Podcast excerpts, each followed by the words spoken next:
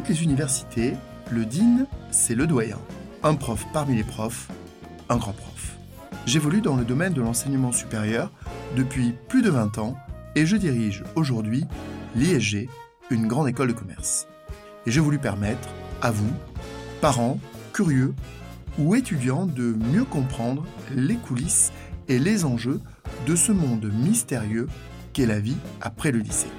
Je suis Thierry Sebag et je vous souhaite la bienvenue dans Confidence de Dean, le podcast qui décrypte le monde de l'enseignement supérieur.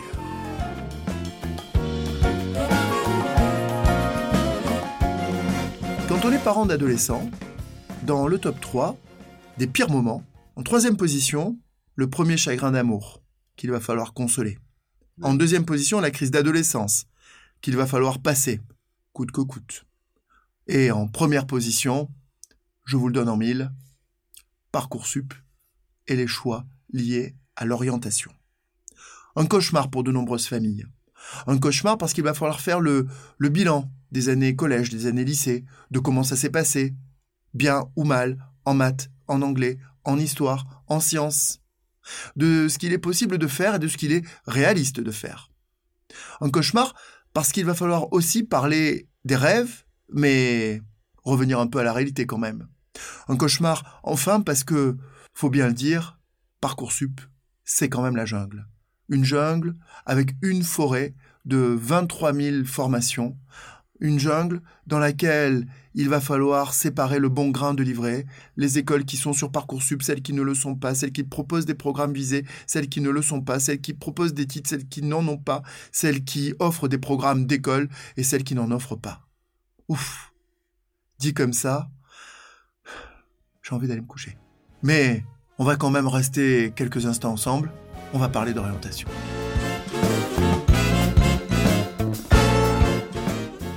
L'orientation, c'est un sujet, et Parcoursup, c'est un sujet, mais c'est un sujet qui peut être dédramatisé quand on le prend dans le bon ordre et au bon moment.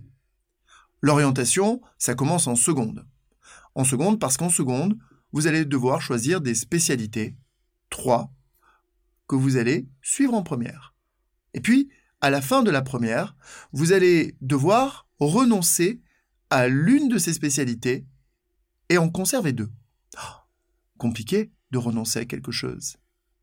Et puis, à la fin de votre terminale, vous allez devoir poursuivre votre choix d'orientation en fonction de vos centres d'intérêt, de vos passions, mais aussi de là où vous excellez. Pas simple de se dire là où on excelle. L'orientation et Parcoursup, c'est un sujet, forcément, qui est rétrospectif. On regarde l'avenir avec un œil dans le rétro, en se disant où suis-je bon avec une longue vue, en se disant où voudrais-je être demain, que voudrais-je faire plus tard?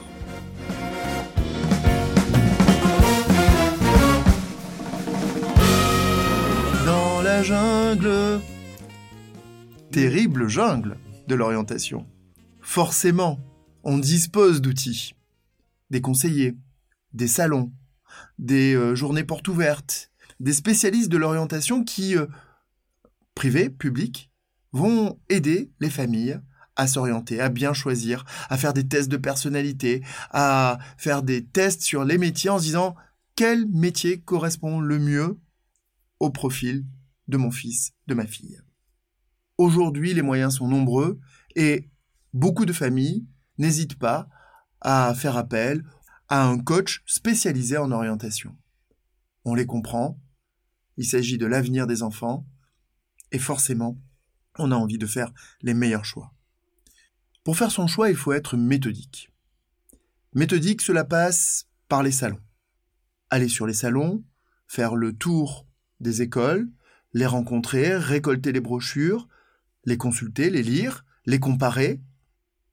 C'est la première façon de prendre contact avec le monde de l'enseignement supérieur en se disant à quoi mon enfant va-t-il être formé et de quoi aura-t-il besoin au préalable pour bien réussir et bien s'orienter. Et puis, naturellement, les familles vont aussi disposer des sites, Internet. Ce sont des éléments qui viennent compléter l'orientation et les choix d'orientation.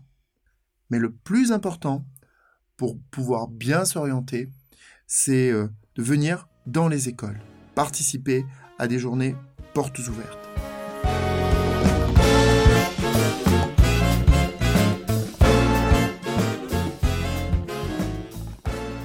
Lorsqu'il s'agit de s'orienter et de ne pas se tromper, autant se donner des critères. Moi, j'en vois trois. Le premier critère, il peut paraître étonnant, mais c'est la distance. Est-ce que votre enfant sera prêt à accepter trois heures de transport par jour? Une heure et demie le matin, une heure et demie le soir? Est-ce qu'il sera prêt à vivre à 300 km de vous? Et ces questions-là, elles sont déterminantes parce que parfois on coche dans Parcoursup des formations, des écoles qui sont situées si loin que cela rend la vie tout bonnement impossible. Mieux vaut donc choisir des écoles dont on est proche et qui facilitent le travail et qui minimisent les temps de transport. Le deuxième critère, pour moi, c'est l'ambiance. L'ambiance de l'école. Est-ce que c'est la guerre entre les élèves? Est-ce que l'ambiance est ultra compétitive entre les élèves parce que tout le monde se bat pour les premières places? Est-ce que votre enfant sera prêt à accepter cette guerre, cette concurrence si sélective, ou bien est-ce que l'ambiance est plus familiale, plus amicale, plus associative, et est-ce que cela lui correspondra mieux? Le troisième critère, c'est la réputation de l'école et l'engagement de la direction. La réputation de l'école, elle va avec l'engagement de l'école parce que la réputation, c'est le réseau.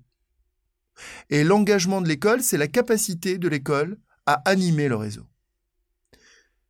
Alors forcément, pour euh, évaluer la distance, pour juger de l'ambiance et pour jauger la réputation et l'engagement de la direction, le plus simple, vous savez, c'est quand même de venir dans une journée porte ouverte. Là, regardez votre montre et faites démarrer le chrono. Plus d'une heure Compliqué. Deux, lorsque vous arrivez, il n'y a pas de musique. Pas déjà un très bon signal si votre enfant s'attend à une ambiance festive à l'école. 3. Regardez les murs. Est-ce qu'il y a ou non beaucoup d'alumni sur les murs, beaucoup de diplômés sur les murs? Beaucoup de diplômés, beaucoup de réseaux, une direction présente, elle est forcément engagée, une direction absente, elle est forcément distante de son réseau. Trois critères la distance, l'ambiance, la réputation.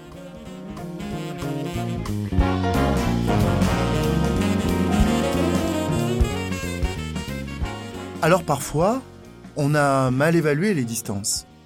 Parfois, euh, on a mal jaugé l'ambiance. Et alors, on a besoin de se réorienter. Dans certaines écoles, et la mienne par exemple, il est possible de se réorienter. C'est ce qu'on appelle une rentrée décalée. Alors, vous démarrez en février, on dispose d'un parcours accéléré, intensif, et pendant quelques mois, vous rattrapez le début de l'année, et alors, vous voilà à nouveau sur les bons rails et bien orienté.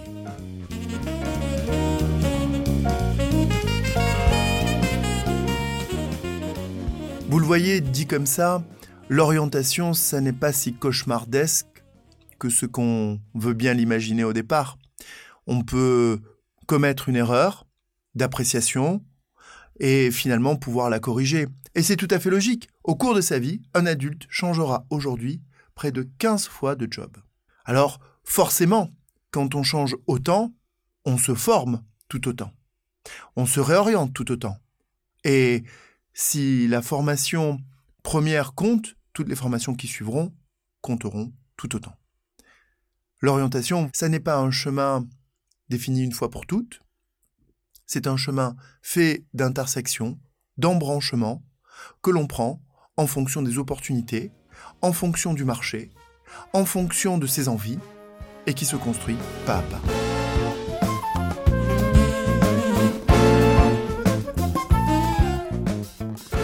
Voilà, j'espère que je ne vous aurai pas désorienté avec mes propos sur l'orientation.